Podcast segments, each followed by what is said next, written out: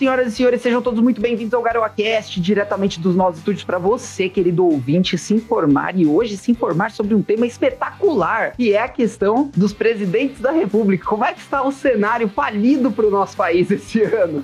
O ouvinte sabe que a gente não é tão otimista assim, mas a gente convidou uma equipe de pessoas que manjam do assunto para falar com o ouvinte justamente sobre isso. E se o ouvinte quiser conhecer o projeto do Instituto de Artes Políticas, entre em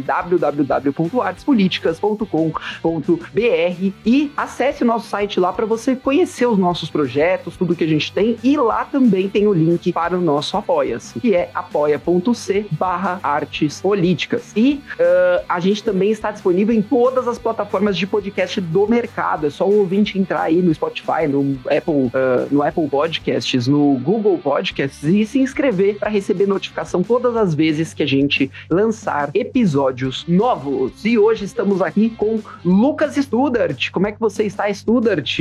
Opa, muito bem, né? O Rio de Janeiro não tem um histórico muito bom de onde eu estou falando. A gente tem muito governador preso, acho que quase todos, salvo engano, né? Tirando um. Então a gente, eu tô mais que adaptado para falar sobre essa conjuntura terrível que a gente está passando para as eleições desse ano. Maravilha, maravilha. Vamos lá. E também com a gente hoje, Alexandre Degan. Como é que você está, Ale? Boa tarde, tudo bem, ouvintes, pessoal que está participando. Agradeço novamente o convite e vamos tentar fazer uma perspectiva aí para a eleição. Lembrando que política, às vezes, você janta com uma ideia e no almoço você já mudou completamente a ideia. Totalmente, é verdade. Extremamente mutável.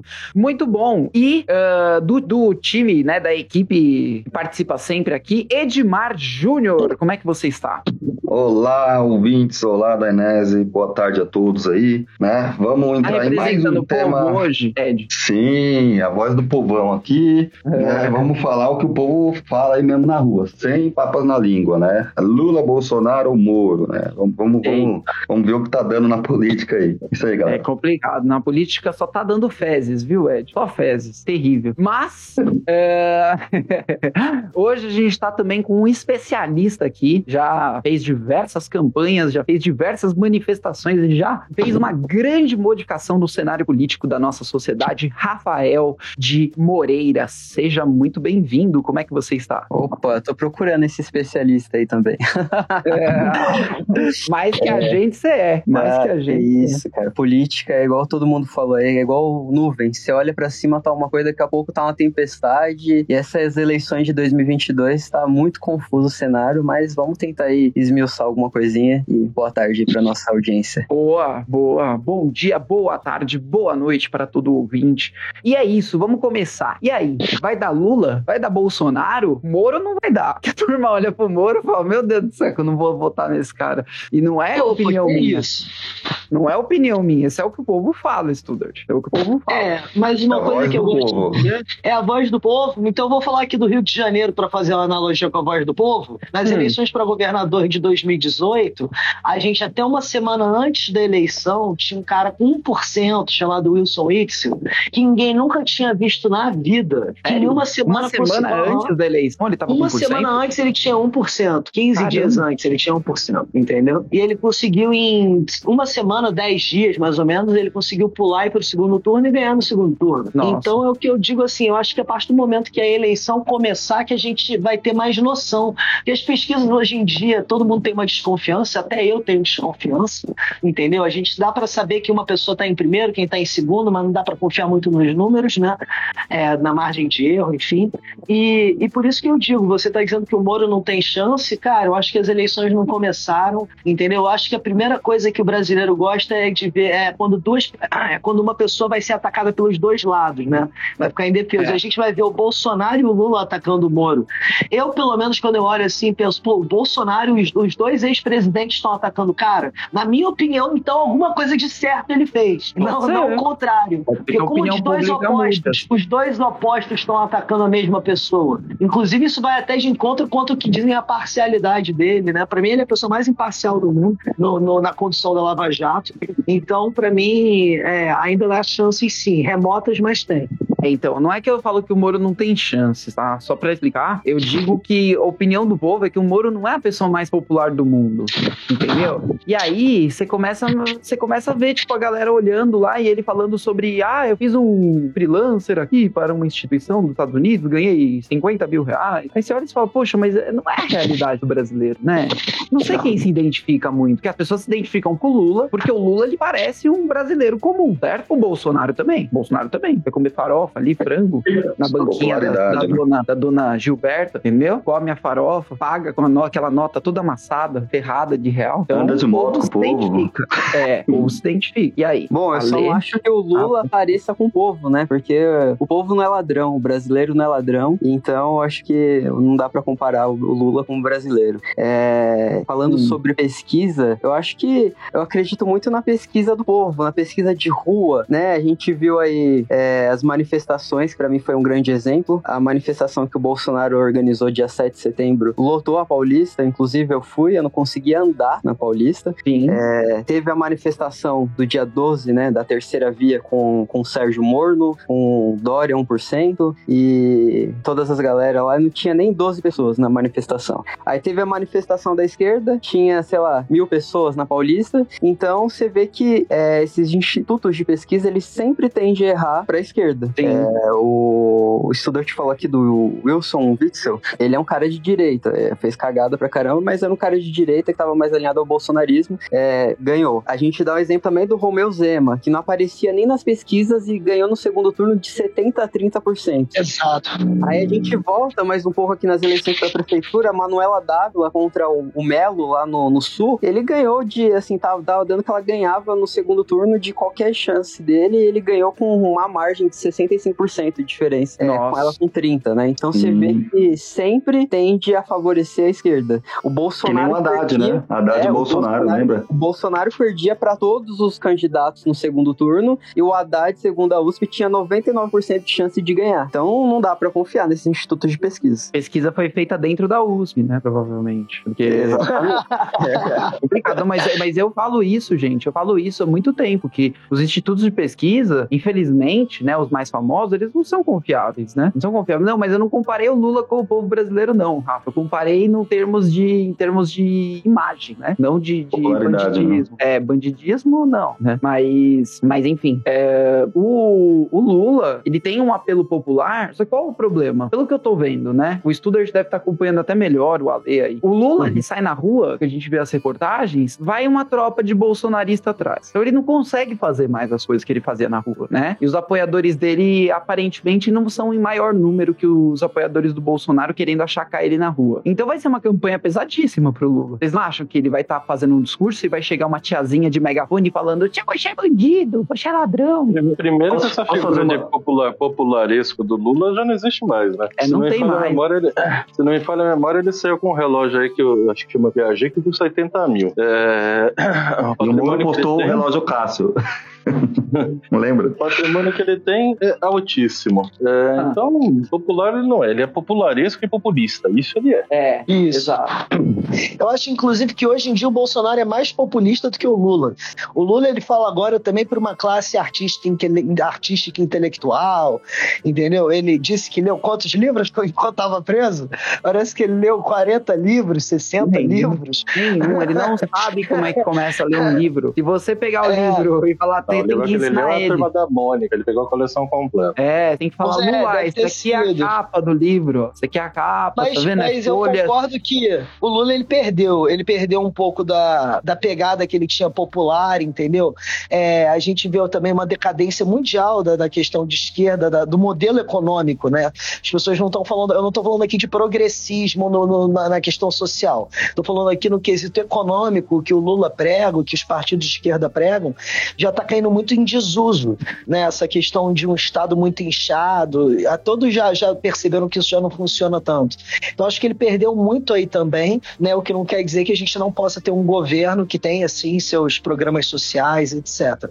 Não tão reduzido quanto o Bolsonaro botou, né? Que ele basicamente está no Lua nem Lei Rouanet. Mas, Não, enfim. então, pior, pior estudante que o Bolsonaro, ele não, ele não diminuiu não o programa social, pelo contrário, ele aumentou os programas sociais. Um país em déficit, né, que é, é perigoso. Né? Inclusive, vai ter que imprimir muito dinheiro para suprir isso aí. Mas é, o, a, então. uma semelhança dos dois é isso, né? Uma semelhança de que o tá havendo recursos do governo em prol de uh, entregar para as pessoas, né? E isso, enfim, é, são medidas que a gente sabe que são populistas, né? Sim, sim, Danésio, é uma pergunta aqui até do, do povão. Todo mundo sabe que está bem dividida a política brasileira. Muito mais hum. dividido quando era Dilma, né? Que agora tem Moro e tal, então tem três divisões aí. Enfim, é, vocês acham que independente de quem ganhar, Bolsonaro, Lula, ou Moro, dependendo, pode gerar uma guerra civil no Brasil? Não.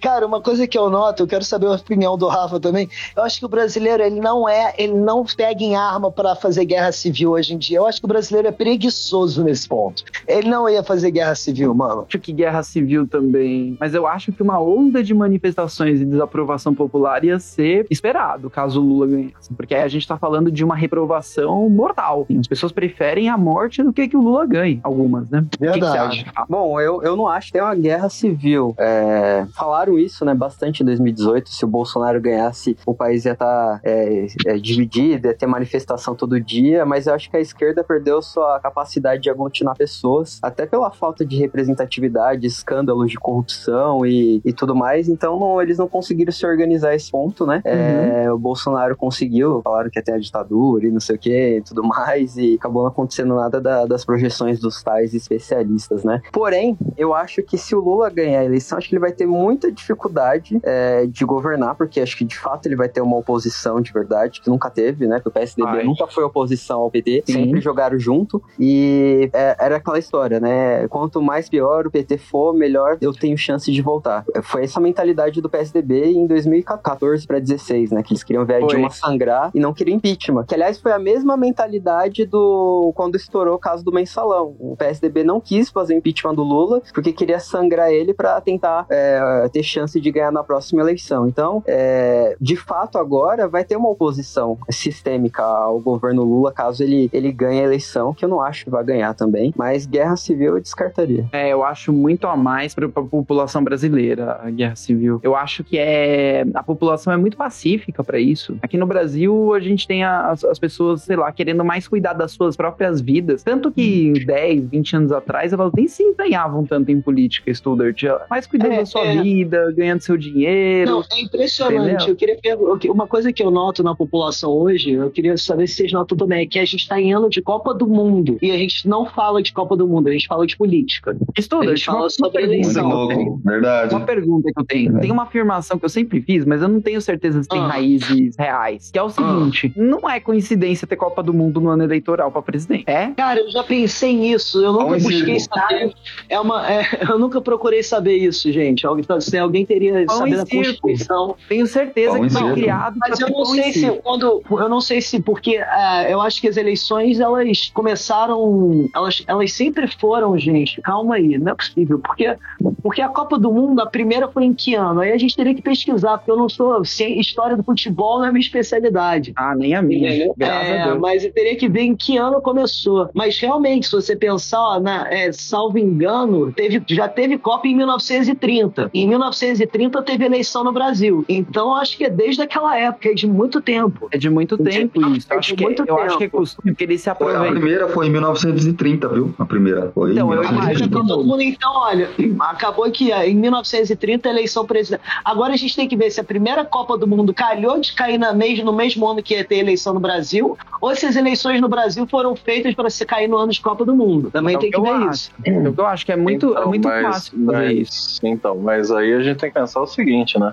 Mesmo que seja ano de Copa do Mundo, não se esqueça que em 30 até 58, vamos colocar assim, é, pouco você recebia informações de, de fora, você não tinha, não tem os meios de hoje que praticamente online você sabe de tudo. Uhum. É, eu acredito que tenha sido uma grande coincidência, não que tenha sido de é, propósito. É. Agora, eu, eu garanto que é uma coincidência que não vão mudar nunca nesse país, porque para eles é muito bom ter uma Copa do Mundo, entendeu? É, em ano eleitoral. é, em ano eleitoral e normalmente a Copa era antes da eleição. Então, se o Brasil ganhasse a Copa, meu irmão, o presidente que estava no poder ele estava reeleito, entendeu? Agora eu não sei se por causa da, da, alteração de datas FIFA, por causa da pandemia, etc. Não sei se a Copa do Mundo vai ser depois ou antes das eleições. Mas deixa, deixa eu fazer um comentário aqui. É, na minha opinião, aí muito, muito opinião do Dainese, era a política de Pão e Ciro. Você tinha o governo financiando fortemente a Rede Globo para fazer a população amar futebol, em, em, especial o Flamengo e o Corinthians, né? Não, não falando mal desses times, mas são os preferidos. povão. São os preferidos da Rede Globo, né? São os preferidos da Rede Globo. E eles fomentaram isso, essa paixão nacional. Tem que eles porque a Rede Globo, eu, talvez o ouvinte que esteja ouvindo agora, ele não sabe talvez disso, mas um, um dia ele foi hegemonia no Brasil. Todo mundo assistia essa porcaria e todo mundo pensava de acordo com o que essa porcaria fazia a turma pensar. Então, então assim. Para...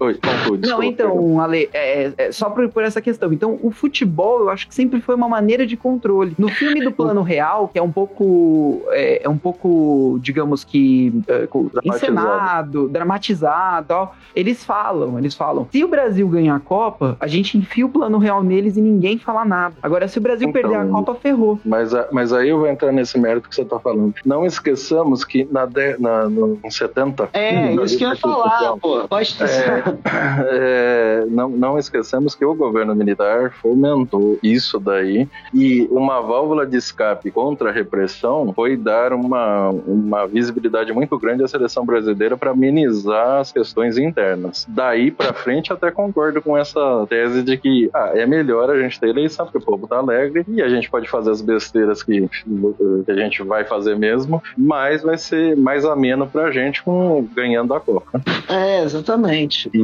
nesse caso, gente, ó, nesse caso, a, as eleições vão ser feitas, eu tô vendo aqui, dia 2 de outubro, né? E a Copa vai começar é, em 21 de novembro. 21 de novembro, vai ser o contrário. Ou seja, vai ser depois, vai ser depois e a gente nunca presenciou isso, hein? A gente nunca presenciou isso aqui no Brasil. Nunca, por ah, isso que nós uma eleição muito eu quente. acho que o pessoal não tá ligando muito, assim, pra futebol, igual era a paixão que tinha. Você via as pessoas estavam as ruas, paravam, o Brasil parava no dia de jogo que a seleção ia jogar. Acho que as pessoas acabaram perdendo um pouco dessa paixão pro futebol, né? É, igual o pessoal fala bastante, hoje em dia as pessoas sabem escalar os ministros do STF, mas não sabem escalar o time que a seleção brasileira tá hoje. Posso né? ouvir um aleluia? Posso ouvir um aleluia? Eu posso, posso falar, se você me perguntar, eu vou dizer Neymar mais 10. Entendeu? Eu não sei, Alisson é, no gol. Eu sei que é o Tite só e, porra, é. Neymar.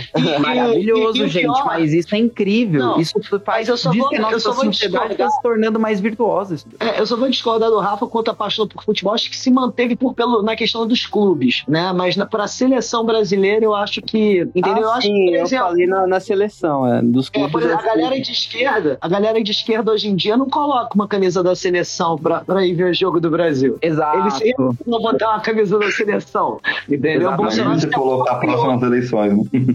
Nossa, gente, olha, quem botar a camisa do Brasil para sair na rua nas próximas eleições, ou quem botar uma camisa vermelha, aí vai, vai ser xingamento, vai ter. Por... Gente, olha, eu prevejo, isso eu queria saber. Eu prevejo muita porradaria, isolada, entendeu? Também. Tipo, é, duas pessoas na Não rua que, que, que, começaram a discutir saíram na porrada no dia das eleições. Olha, porrada eu não sei, mas um clima tenso, tá? Eu posso dar o um exemplo disso. É, esse dia eu tava na, na lanchonete comendo lanche depois da academia. Hum. Aí veio um cara lá que é, entrega as coisas na, na lanchonete e ele é, ele é petista, né? Aí o dono da lanchonete começou a zoar, ele sabia que eu, que eu tô mais de, de direita, é Bolsonaro e tal. Aí ele falou, ah, esse daí é petista. Mano, a gente começou a discutir no meio da lanchonete, tipo, uma coisa bizarra, tá ligado? É, imagina próximas eleições. O Lula é bandido, você quer falar o que do Lula? E, porra, eu acho que vai ter um clima pesado pra caramba nessas eleições. Pesado, pesadíssimo, porque o defensor ferrinho do Lula não vai, não mudou de opinião, né? Ele acredita no que o Lula fala. E o Lula fala que não roubou, né?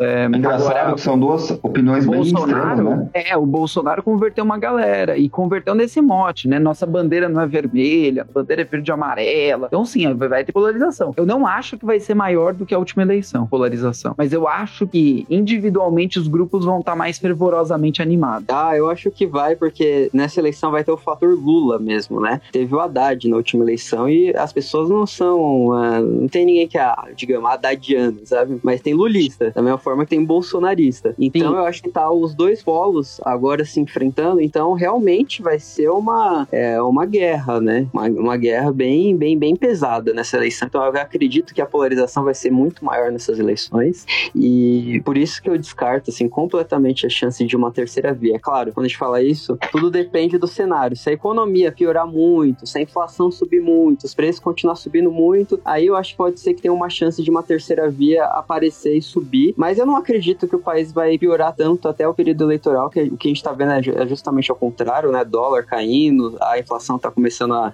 a segurar a inflação, então o poder de compra, né? As pessoas estão começando a aumentar o número de trabalhos, então eu acho que esse cenário favorece muito o Bolsonaro. Então, mas no bolso, Rafa, no bolso a gente não sente, né? O brasileiro não sente no bolso. Tipo, o dólar Sabe baixou, que, que não mas sente aí? no bolso? Sabe por que, que não sente? Por causa da tá inflação. É por causa da inflação. Porque o Bolsonaro, ele imprimiu dinheiro igual o Lula. Essa foi uma medida que ele fez igualzinho o PT, tá? É inegável. Ah, você olha no gráfico lá de, de suprimento de dinheiro na economia, você vê que hoje tem muito mais. E a pandemia foi um fator que fez todos os países do mundo imprimirem, né? Também não é só Sim, uma é responsabilidade do Bolsonaro. É, ele tinha Só que que, dar. é, só que a maioria dos países pensou em um pouco de austeridade fiscal, apesar dos problemas. O Brasil não. O Brasil, Brasil ele dinheiro está, alto. ele está numa esse- pegada populista e Uhum. permanece. E, querendo ou não, o Programa Social Auxílio Brasil é um programa necessário, mas ele foi além do que ele deveria. É, o orçamento para ele foi tirado justamente na impressão de dinheiro, só para a gente não entrar muito na economia, no mérito Uhum. da questão. É, você tem a Caixa Econômica Federal, tá sendo. Ninguém tá percebendo isso, mas o Caixa Tem, que foi criado, poupança digital, e depois foi feita a conversão para uma poupança digital um pouco mais rebuscada. Ele tá dando mil reais por empréstimo pessoal, tá dando cartão de crédito, tá dando no Gold, ninguém tá percebendo isso. O que que a pessoa, quando recebe isso, ela considera? Pô, que legal, a Caixa Econômica é de quem? É do governo. Pô, o governo tá fazendo um, um serviço, tá tentando me ajudar aqui. Só que ninguém enxerga lá na frente, tá todo mundo enxerga hoje. Ô, Ale, posso fazer uma pergunta mais do lado economista? Por favor, é o- por favor. Sim, sim, é o seguinte, eu lembro, né, quando era Bolsonaro e Haddad, que quando tava o PT pra entrar, o dólar subia, né? Eu sou bem leigo em economia, então a pergunta vai ser bem leiga. Quando era Bolsonaro, nossa, o dólar tava abaixando, né? Só que agora o dólar já está alto devido à guerra, devido à pandemia e tal. Você acha que se entrar Bolsonaro ou Lula vai ter uma influência é, no mercado financeiro gigantesca que nem teve no, na última eleição? Não, não tem porque são coisas diferentes. Quando o Lula se elegeu a primeira vez, foi o grande boom do dólar, o mercado financeiro morria de medo do, do Lula na economia. Isso aí, E- só fazer um adendo, ele teve inclusive que fazer uma carta aos empresários aberta para acalmar o mercado, assim que ele foi eleito em 2000. É, entendeu? dizendo que ia Assim, manter o tripé econômico do Fernando Henrique. Isso, exatamente. Para não 2002, Por deixar os quatro, empresários anos, malucos. por quatro anos ele manteve no segundo mandato dele, daí ele começou a quebrar o tripé econômico do Plano Real, que estabilizou o Brasil e conseguiu dar fôlego por 16 anos de, de roubo. Quem estabilizou e deu condição para o Brasil não quebrar antes foi o Plano Real. Hoje em dia, se você perceber por que, que o Lula faz tanta questão do Alckmin junto dele, tirando já o viés que, do, do feedback histórico, que realmente ele não fez as, as, as medidas populistas que poderiam quebrar o Brasil, hoje ele já está seriando um gente, um gente do centro, né? Alckmin, ele já consultou Pércio Arida, ele já consultou Armínio Fraga, então o mercado já está bem tranquilo com relação ao Lula na eleição. O Bolsonaro, ele continua na atuada, se ele não é o melhor, também não é o pior. Estamos na, na mesma média aí, Lula e Bolsonaro, me perdoem, mas economicamente falando, eles são tão ruins quanto. E, e então não, não vai ter essa oscilação de dólar como a gente viu é, nos anos anteriores aí. Eu, eu não acho que é a questão de ser tão ruim ou não. Eu acho que o, o que eu vejo de mercado é o que eles sabem. Tipo, eles já sabem o que esperar do Bolsonaro, que já tiveram quatro anos de governo Bolsonaro, e eles já sabem o que esperar do governo Lula, ainda mais com essa sinalização que ele tá fazendo, que vai fazer um governo é, mais centro-esquerda, inclusive trazendo o Geraldo Alckmin é, para ser vice dele. Ele não só consultou, eu, eu acho que eu vi hoje que o, o Pércio Arrida, ou Arruda, é, do Pércio Plano Real, Arida. Não, Pércio Ele- Árida, Pércio Árida. Pércio Arida. Arida, né? Árida, Então, é. Árida. Árida. Árida. Acho que Enfim, esse cara aí do, do Plano Real vai vai estar junto no governo Lula. Ele acabou de sinalizar hoje que vai participar do governo do plano econômico. Então, Meu Deus. É, essa é a não, não, sinalização Pércio Arida, Olha, deixa eu só te eu falar uma posso- coisa. O Pércio Arida, ele não vai participar, ele já falou, ele faz uma composição, ele pode dar sugestões, mas ele não vai participar. Só que é o que eu falei, é, ele, o Lula se aproxima do, do centro, lógico, porque ele tá querendo fazer, ele tá querendo que entendam que será um governo de coalizão, vamos fazer um governo para todos os brasileiros. Ah, a ideia é todos os ótima, né? A partidos. a ideia é ótima, a prática não vai funcionar assim. vamos Não roubar todo mundo junto. Exatamente. Todo mundo não, né? Exatamente. O pessoal vamos dele. entregar para os banqueiros, né? Que nem fazia com os banqueiros, né? Lula. Então, essa Porque você- questão do você- dólar, ô, o Ed, é mais uma questão de especulação, né? Então, se o mercado já sabe o que esperar dos dois, das duas figuras, então vai ficar uma coisa estável. Então, para eles, é, eu acho que você e o Ale tem razão no quesito dólar, que vai ficar estável mesmo. Mas isso, cenário Brasil que a gente tá vendo, né? Se a gente olhar para fora e ver o, o Biden fazendo merda, a gente vai ver que o cenário não vai ficar estável, não. O dólar vai cair, ele tende a cair. Porque o Biden tá fazendo sim, burrada sim. atrás de burrada lá, né? Não, Isso mas, mas espera é só ótimo. um pouquinho, mas espera só um pouquinho. O que que fará o dólar subir no Brasil? Se a taxa de juros Selic abaixar, ela não vai, porque a inflação ainda está galopante. Hum. Outro cenário. Não se esqueça que com o advento da, da guerra Ucrânia e Rússia, o Brasil é um, um dos maiores exportadores de commodities, e as commodities elas é estão verdade. com os preços é. nas alturas.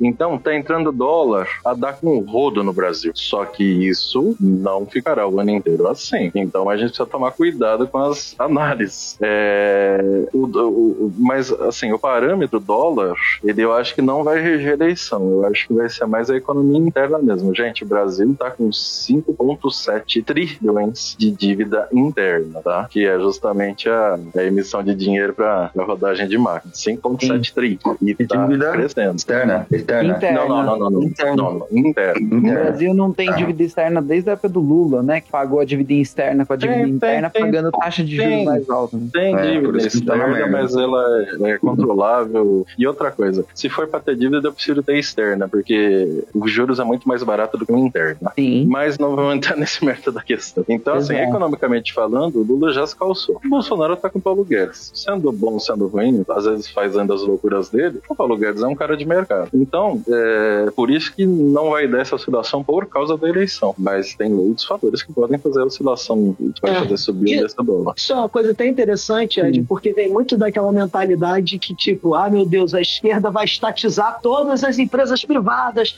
entendeu? E aí, porra, obviamente que o dólar sobe pra caralho, a bolsa cai, entendeu? Só que hoje em dia, quando a gente pensa em esquerda, é isso que eu discordo muito dos bolsonaristas, inclusive, eu não vejo uma esquerda que vai pegar fuzil para dar golpe, entendeu? Essa não é mais a esquerda de hoje em dia. A esquerda de hoje é uma esquerda muito mais progressista, é uma esquerda muito mais que vai ter uma, ah, Não é bem assim não, também não, viu? Não é o PCO, né? Não é o antigo PCO, né? É, não, não, mas aí você vê o, o Lula falando que vai governar junto com a MST. E os caras são tudo louco, falando que vai... Então não é bem assim também não. Uma coisa Cara, é o discurso do Lula ser paz e amor, outra coisa é a prática, né? Então pô, não dá pra menosprezar. Cara, não, ó, o discurso pra... do Bolsonaro é violento, não quer dizer não que os apoiadores pra... sejam violentos. Não, mas que discurso? O discurso dele é de liberdade. Ele tem um jeito agressivo, é diferente. Jeito agressivo, violento. Mas, é, mas ele não prega isso, ele prega a liberdade. Tá pregando a liberdade mais que a maioria do, dos candidatos aí. Inclusive, é, o Lula... mais defendeu a liberdade na pandemia. Né? O Lula prega a regulação dos meios de comunicação. Exato. Peraí, peraí, olha que durante a pandemia, você é um animal de falar isso, cara. Ele acabou com qualquer plano que a gente poderia fazer para estruturar direito um, um, uma quarentena, entendeu? Para que a gente não tivesse que passar pelo que a gente ah, passou. Estruturar, e a contraindicação.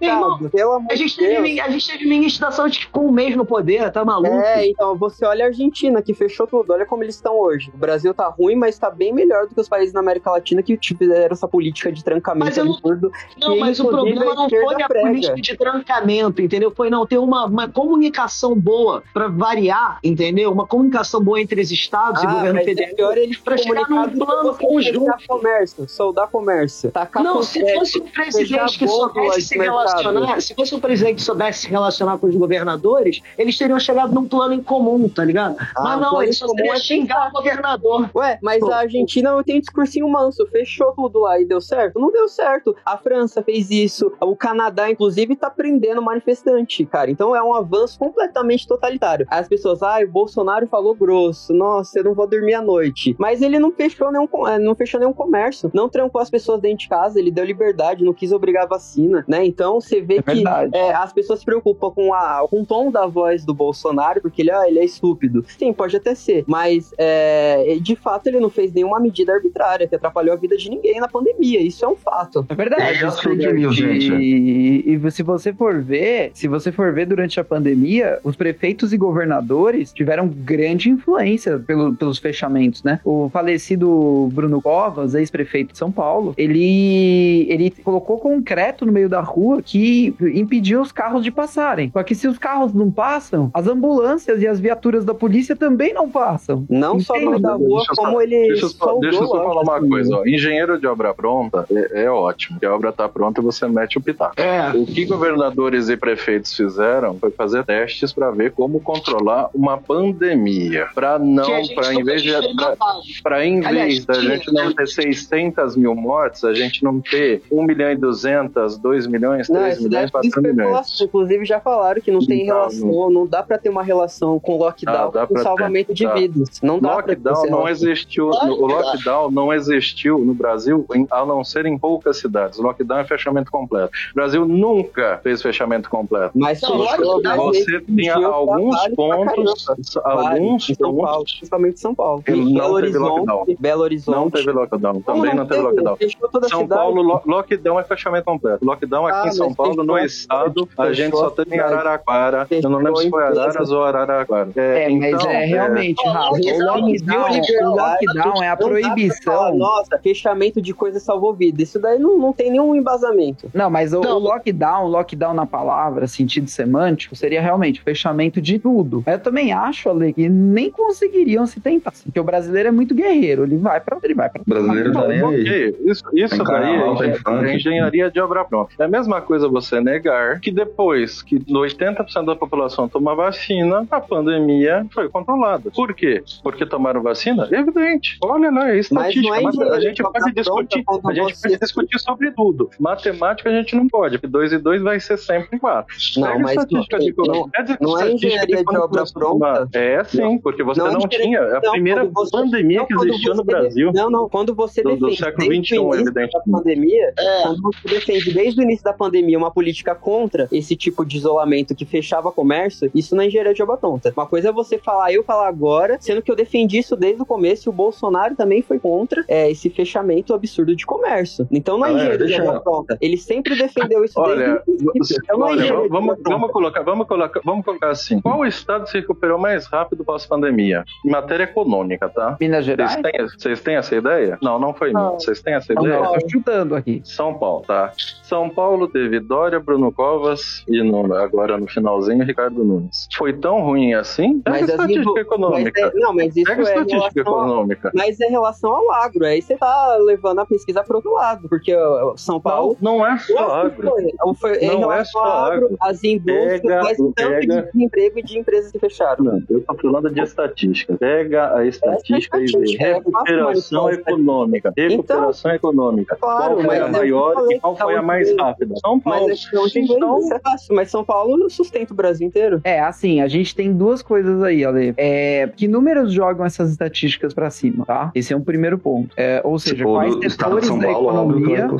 É, quais setores da economia que jogam esse número para cima. E uma outra dúvida é: uh, São Paulo realmente, sabe Rafa é falou, recebe sabe, muito sabe dinheiro. Qual setor se recuperou primeiro? Sabe qual setor se recuperou primeiro? Hum. Serviço. São Paulo hoje não é mais uma cidade industrial, uma cidade, um estado industrial, colocar assim, um estado de serviço, essencialmente pela troca que, que vem acontecendo naturalmente. O setor de serviço começou a subir, assim foi flexibilizando as restrições para evitar contágio de vírus. Sim. Então, é, é, quando a gente fala que ah, o Bolsonaro prezou pela liberdade, ok, eu digo que ele prezou. Ele não queria nada, ele queria que tudo funcionasse, que era uma gripezinha, que a gente podia sair, que a gente podia pegar o vírus, que não ia acontecer nada. Ele pegou isso. Só que o histórico de dois anos atrás me informa que as medidas que ele tomariam poderiam, porque a gente não viveu, porque os governadores, o Supremo e os prefeitos não deixaram, poderiam levar a gente numa, numa tragédia muito maior. Existem, Agora, existem deixa... cidades que não fecharam? Existem cidades que não fecharam nada durante a pandemia? E, e, e tem estatística não. disso? Não, cara, a gente, fez, é, a gente fez quarentena brasileira, né? Eu gosto sempre de dizer isso. isso é isso que eu ia falar. Isso que eu ia falar. Aqui, eu fiquei cético. Eu fiquei né? cético depois que eu fui pro Rio de Janeiro. Eu fiquei é. cético depois pro Rio de Janeiro. Agora eu vou, eu vou falar no lugar do Studart, porque ele falando, ninguém acredita que é carioca, né? Agora, eu, eu falando sobre o Rio, a turma vai acreditar. Eu fui pro Rio de Janeiro, Ale, e, tava, e não tinha pandemia. Nunca teve. Eu fui no meio da pandemia pra lá, no lugar mais, no momento mais preocupante da pandemia. E assim, máscara é uma coisa que o carioca nunca usou, eu percebi. Tava bebendo na rua, compartilhando um copo de cerveja com os amigos, todo mundo aglomerado na rua. Eu me aglomerei lá, não peguei nada também. Então, assim. É... Isso no pico, Danese? No pico da pandemia? É, é, nos é. momentos mais preocupantes. Eu fui pro Rio de Janeiro, inclusive, de Sim. máscara, no ônibus inteiro. Concordo contigo e te digo, uh, esse, uh, o fechar, as pessoas ficaram com medo nas duas primeiras semanas, depois se afrouxou. Então, é por isso que eu falo, meu ponto é esse. Não venha dizer que governadores e prefeitos deixaram as pessoas presas, porque se você pegar na vida real, pouca gente ficou dentro de casa, todo mundo foi pra rua. Não, então, mas não vamos atribuir. Eu acho que isso não importa. É, não vamos atribuir a culpa a governadores e prefeitos pro presidente. Independente é, se as pessoas respeitaram ou não, isso não, isso não é um fato. Acho que o princípio é não querer fazer isso daí. Isso é um absurdo que fizeram. É, Sim, tudo bem. Olha, não, lá, eu não considero um absurdo não, porque eu considero primeiro... que matar mais de 600 mil pra mim é muito ah, pior. Ah, não, quem matou foi o vírus, né? Não foi as pessoas, né? O vírus matou as foi pessoas. o vírus que matou. Só que quem transmite são as pessoas. Não, quem as medidas pra dirimir essa contaminação, né, cara, são obviamente não, que faz morrer, contagiar menos e logo morrer menos. Tudo bem, então deixa eu explicar pra você. Viralizou, viralizou, viralizou, só, só pra vir, viralizou hum. o vídeo do prefeito de Mongaguá, se não me falha a memória. E, e, é um vídeo que ele fez, acho que é do Monga, de Mongaguá, tá, gente? Posso estar enganado com a cidade. Hum. Que ele falou, ele fez um vídeo e postou na internet que ele colocou assim. É, em Minas Gerais, não, não lembro exatamente, mas que ele falou: Olha, é, meu, meu pai e meu irmão é, saíram, foram trabalhar, e sinceramente eu preferia que houvesse um lockdown. Eu preferia ter eles vivos do que a empresa funcionando. Então, o meu conceito é que eu preservo a vida. E é o conceito que eu, que eu considero mais adequado. Eu tento preservar a vida. Eu tento, de alguma forma, é, fazer a vida ser preservada. A economia, quando a gente voltar a poder voltar a fazer as coisas, aí nós vamos voltar a fazer auxílio emergencial, vamos fazer qualquer coisa, vamos reativar a economia. Mas a vida é a essência. Então, eu é, lembro. Ela mas esse negócio né? Tipo, ah, deixa ah, vamos, vamos de Rafa, depois Ed, depois eu vou trocar pra terceira via. Bora.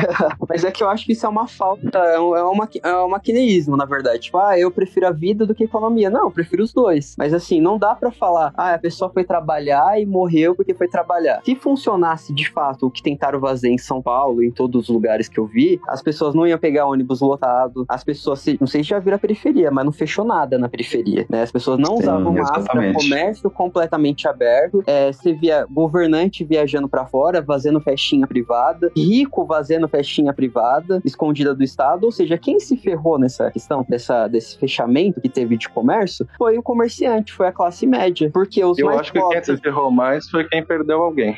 Tá, quem mas, se, quem mas isso daí é o vírus, isso não tem a ver com política, não pra Eu perdi quem teve uma perda irreparável eu perdi meu tio na pandemia, um mas eu não vou culpar. Ele, foi decisão dele, é uma, é uma escolha dele, ele não quis okay. usar máscara, mas ele, ele pode tomar afetar vacina. Um terceiro, ele afeta um terceiro. Ele, ele não afeta o terceiro, ele. Não, tem, não, tem, se não tem vacina, qualquer lógica. Talvez se ele descobriu que estava contaminado, se isolou lá no quarto dele. E quantas pessoas que não transmitem depois da vacina? Então, é, isso daí é. é, é também tem isso, a pessoa vacinada transmite. Já ele contaminou o terceiro. Transmissão tá pós-vacina com, com pessoas vacinadas, você já está protegido. Você não vai no hospital Mas você morrer. contamina também. Você não contamina as pessoas? Que, Mas a chance de internação... uma pequena diferença. Você não vai morrer. Ah, eu não tô falando de chance de internação. Eu concordo. Eu tomei vacina. Também sou favorável. Mas o problema era exatamente a gente falar... Olha, não, o, problema não, Nem sempre, o problema nem sempre foi a morte que a Covid causou. Sempre foi colapsar o sistema de saúde. Porque aí, além de morte por Covid... O sistema de saúde já é colapsado há anos. Há anos. É, é isso.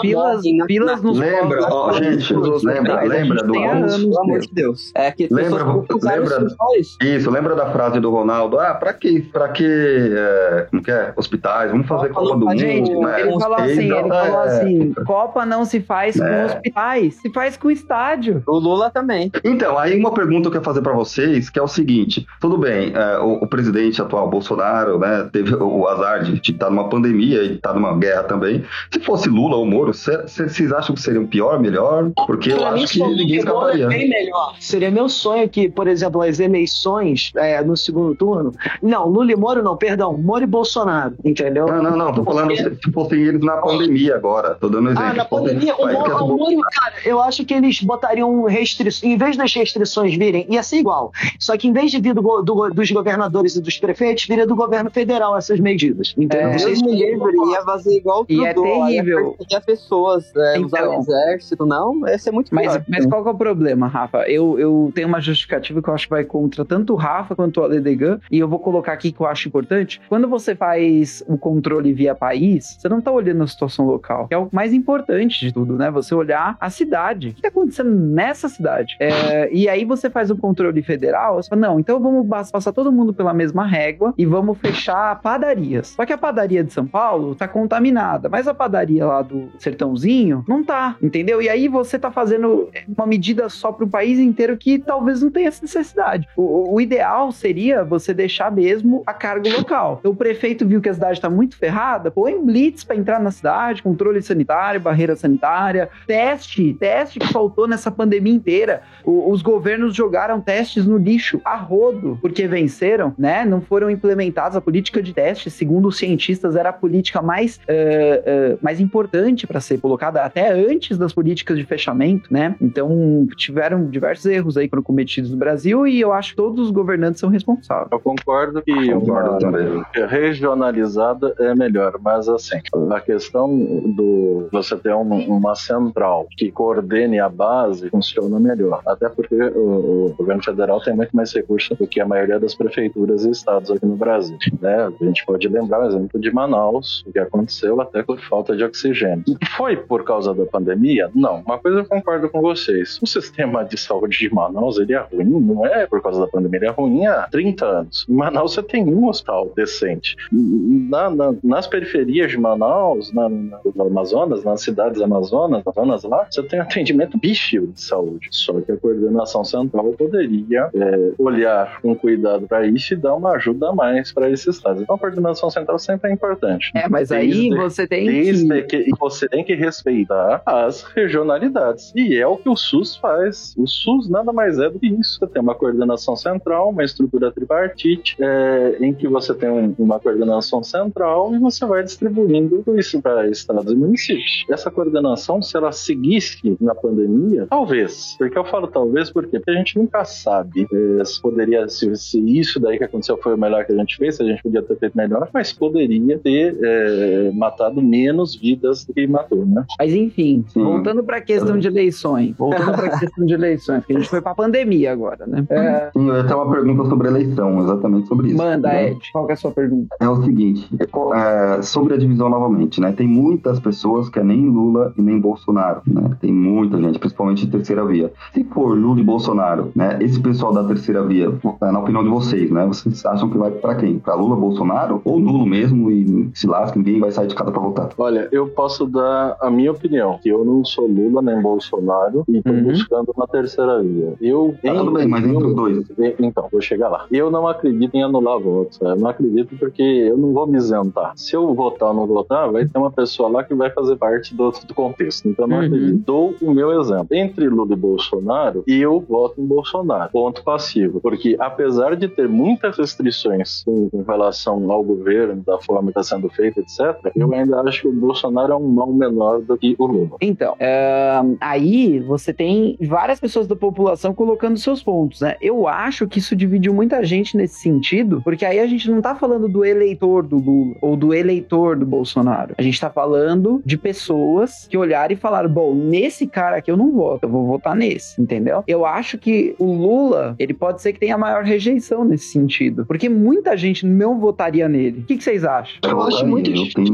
É, eu até tava conversando com uma amiga ontem, ela achou que eu tava sendo muito, muito, lembro, a Luísa, uma amiga minha do Inés, inclusive, achou hum. que eu tava muito petista, né, cogitou se eu votaria no Lula e tal. É, eu fico muito assim, cara, eu não votaria no Lula realmente, pô, eu, eu, eu, eu fiz manifestação para tirar a Dilma, né, então é muito difícil para mim votar em alguém do PT, ainda mais pro presidente, é, então eu não votaria no Lula. Mas Sim. se você perguntar se você, se você votaria no Bolsonaro, eu realmente eu fui também entre a cruz e a espada, viu, cara? Eu nunca anulei um voto numa eleição, mas pela primeira vez eu cogitei fazer isso. Claro que a gente ainda tem muito tempo, né? E eu tô falando aqui de segundo turno. Papo de é... isentão, hein? Não, não é papo de isentão, cara. É, não, tocando, tocando. Tocando não, cara. Sempre vai ter o Dória apesar, aí apesar de eu ter achado que o melhor presidente que o Brasil já teve foi o Fernando Henrique depois da redemocratização. Ah, eu não acho isso, não. Fernando Henrique foi bom mesmo. É, o Fernando Henrique foi um bom presidente, vocês aceitem ou não. Ah, pode ter sido, mas não é minha opinião Nossa, que ele era o melhor, né, não. Teve tanta coisa, né, de presidente que... Eu, eu sou time Collor. Vai, Collor! Uh! Cara, vamos congelar a poupança Vamos congelar as poupanças de novo, porque quem investe em poupança não é um manjo de investimento. É isso aí. É, é isso mesmo. Não, mas eu pra vocês aqui. Fala aí, lá. Isentão é isso. Isentão falou, Não, tá? cara, não é isentão, cara. Vocês sabem É, muito bem que isentão. isso pela raça, sabe qual é o problema de hoje em dia? Essa polarização que o Rafa gosta de pregar. Entendeu? Não, Porque a gente está eu vivendo um momento. Não, é Rapidinho, isentão, você não rapidinho, consegue Dainese, responder uma rapidinho, pergunta. rapidinho, É assim rapidinho, não? porque olha, a gente vive num momento dessa polarização, dessa dicotomia política, onde as Isso. pessoas deveriam pensar não um lado ou outro, mas deveriam extrair o melhor de cada lado e achar um denominador comum. Porque a democracia se faz através disso, se faz através do diálogo. Então eu não entendo por que, que vocês ficam querendo falar ou você é comunista, ou você é fascista, ou você é Bolsonaro, ou você é Lula. Não. Quando existe muito mais na política, existe pra muito mais na ideologia, existe muito mais na filosofia política do que só dois Nossa, lados, entendeu? Sendo que existe até muito mais no próprio conservadorismo, existe muito mais do que o Bolsonaro. Inclusive, eu posso citar para você vários, várias citações de Burke que não se aplicam ao Bolsonaro. O Bolsonaro muitas vezes nem, o Bolsonaro muitas vezes nem se aplica ao discurso de Burke conservador, como o Lula também não se adapta ao discurso de Marx e o Capital. Então Nossa. vocês ficam nessa dicotomia que só deixa o discurso raso e burro. Que Perdão. bonito, você já pode fazer discurso na, na ONU, na USP, legal.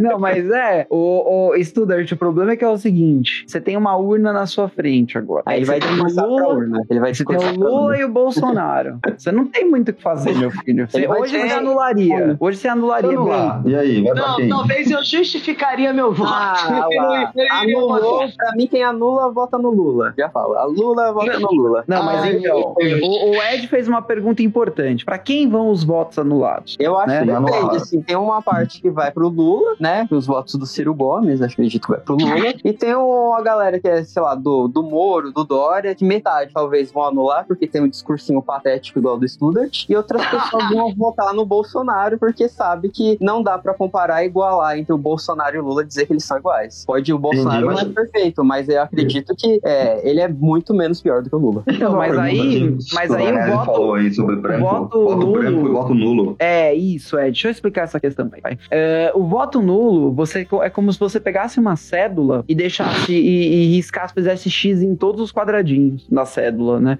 Então você tá anulando seu voto, ele não vai pra ninguém. O voto branco, o voto em branco, antigamente, quando existia cédula, você deixava a cédula em branco e aí os partidos que estavam contando os votos, eles pegavam e, e, e colocavam esses votos para as pessoas que estavam ganhando, né? Pra dar mais representatividade. Então a cédula Ou estava em branco. branco vai pra alguém. Não, mas na urna eletrônica hoje não é assim que funciona. O voto É anulado, branco, mesma ele coisa, é assim. igual ao voto nulo. Exatamente. Não vai Mas por que, que eu falo, Dainese, quem vota nulo, vota no Lula? Porque essa Hum. pessoa teria um espectro mais à direita. Então ela tá deixando de votar no Bolsonaro e o Lula vai ter ganhando uma margem maior. Ou seja, esse discurso Ô, que o Studart Ô, Rafael, vai ficar no Lula. É, Na moral, vocês sabem, existe vocês sabem que ó, estratégia. a gente- ele Hum. falou de direita. Eu adorei que o Rafa falou de direita, porque, na minha opinião, o que o Bolsonaro criou não é nem direita nem esquerda. É um funda- fundamentalismo religioso reacionário. Entendeu? É isso que ele Ela fez.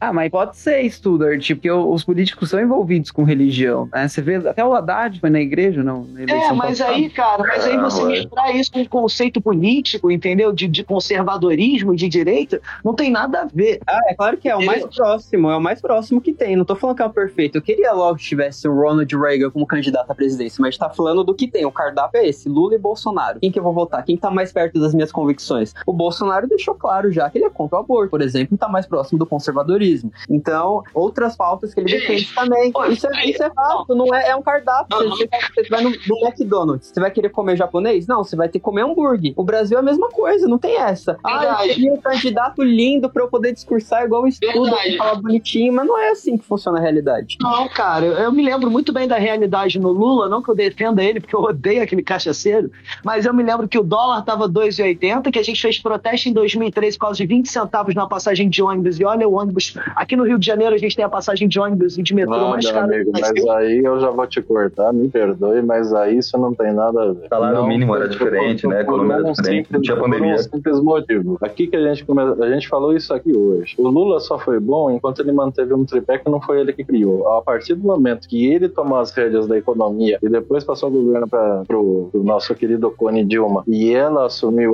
achando que entendia mais do que os economistas, isso degringolou. Então, não é por causa do Lula que o Brasil estava melhor, é por uma conjuntura de fatores que fez com que naquele momento a gente ficasse melhor. Mas o Lula não fez um A para melhorar em Sim. nada o Brasil. Eu Ele falo pegou que o o Lula Bolsonaro tiver pra o cacete, Lula, né? até É verdade, Ale. só, veja bem, o Verdade. Lula, não sei o que, é, vai votar no Lula, o Studert, te assume logo. Não vou votar no Lula, gente, pelo amor de Deus. Eu nem apoio não, o é, pode votar se você quiser, Studert. A gente não, tá, a gente não tá fazendo bullying com você.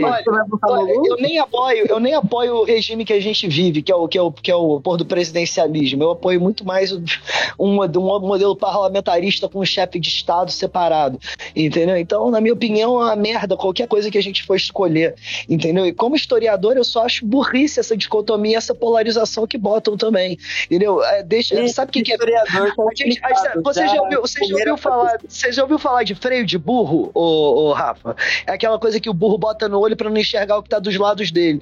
É a não mesma é coisa da porra do Bolsonaro e do Lula. Só é consegue olhar para frente, não consegue olhar para os lados. Querido, tá, deixa eu te perguntar uma coisa. Cabreço. Tira, é. tira um, um mito aí da galera. Vamos supor, vamos tá supor um cenário bem, né, hum. bem difícil que dê, sei lá, 60% de nulo e branco e 40 Bolsonaro e Lula. O que que acontece?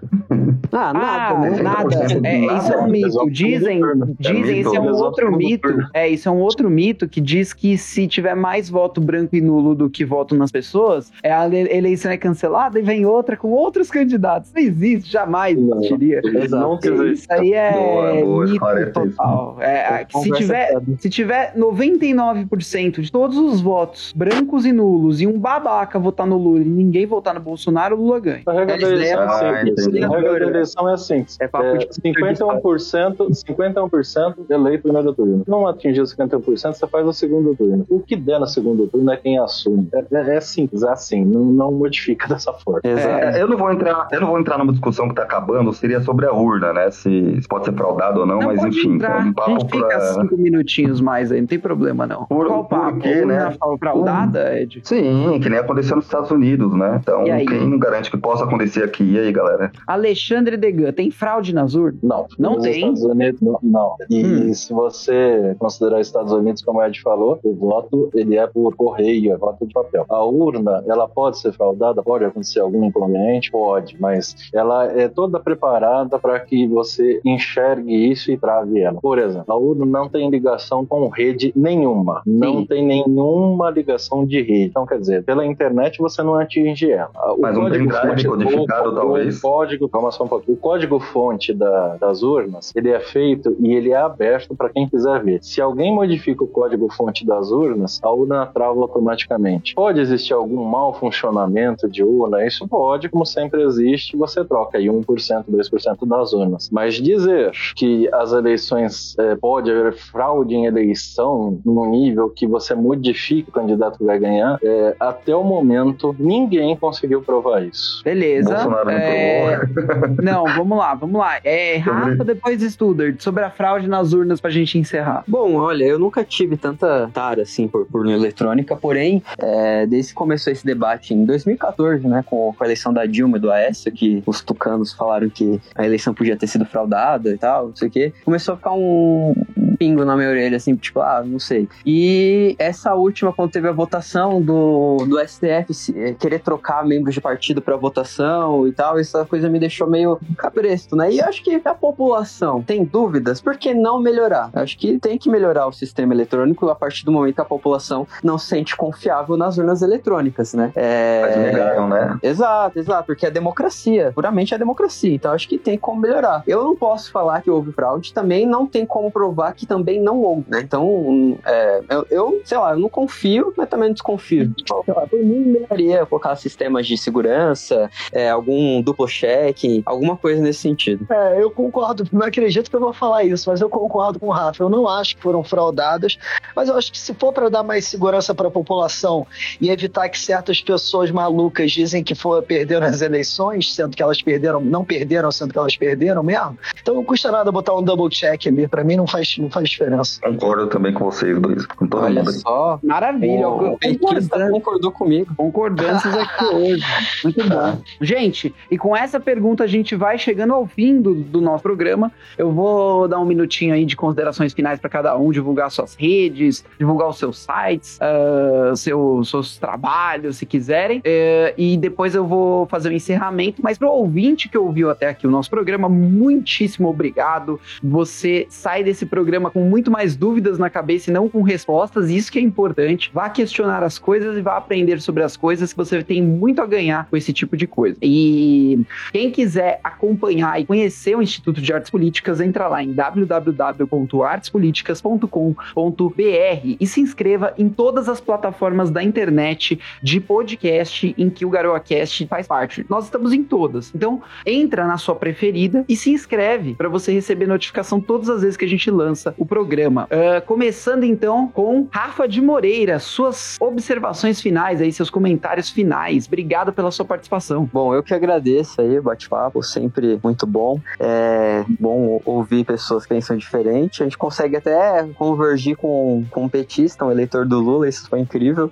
É, e quem quiser me acompanhar também na, nas redes sociais é Rafael de Moreira. E também quem quiser acompanhar o trabalho da Frente Conservadora, lá é mais de política mesmo, é só seguir no, no Instagram, arroba Frente Conservadora BR e no Twitter é Frente Conserva. Então, minhas redes sociais é Rafael de Moreira, a da Frente Conservadora é Frente Conservadora BR no Instagram e no Twitter Frente Conserva. E muito obrigado para você que ouviu a gente até aqui. Até a próxima. Valeu, boa. Uh, vamos lá? Edmar Júnior, suas considerações finais. É, boa noite, galera. Foi muito bom o papo. Tô até com calor aqui, que o negócio pegou fogo. Foi é. muito legal. Né? Foi muito bacana mesmo.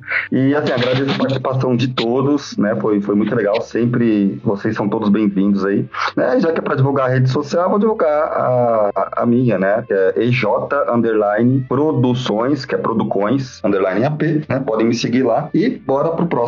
Boa, obrigado, Ed, pela sua participação. Muito bom. E Alexandre Degan, suas considerações finais. Obrigado pela sua participação. Boa noite a todos, participantes, ouvintes. É muito gostoso novamente, papo. A gente passa uma hora aqui nem percebe que é uma hora que a gente fica falando. E tem um grande filósofo que chama Chacrinha, que ele, que ele fala, né? Eu prefiro confundir do que explicar. Eu sou nessa linha aí. Eu acho que a gente tem que confundir, não tem que explicar nada. É, gerar dúvidas na cabeça das pessoas. Muito bom, muito bom, maravilha. E o nosso, o nosso deus da discórdia, Lucas Studart. Olá, muito obrigado, Dainese. Um programa muito produtivo. Como você mesmo o Rafa disse, né? A gente consegue chegar a denominadores comuns até para pessoas com níveis de inteligência mais baixos que a gente, às vezes, né?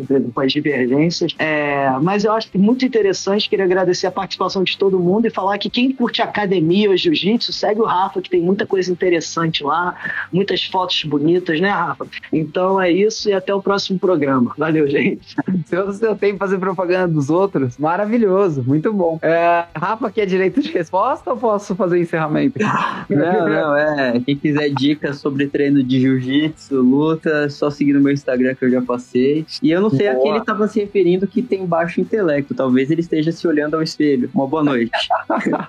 então eu vou terminar o programa de hoje. Eu vou terminar o programa de hoje com uma citação de uma filósofa brasileira extremamente importante. Importante eu não digo, mas relevante aí pro país. Gente, no final das contas, nessa eleição, quem ganhar ou quem perder, vai todo mundo perder, ouvinte, porque você sabe, você é brasileiro, a gente é brasileiro, a gente tá acostumado a perder depois que os políticos ganham. Muito obrigado a todos. Tchau, tchau.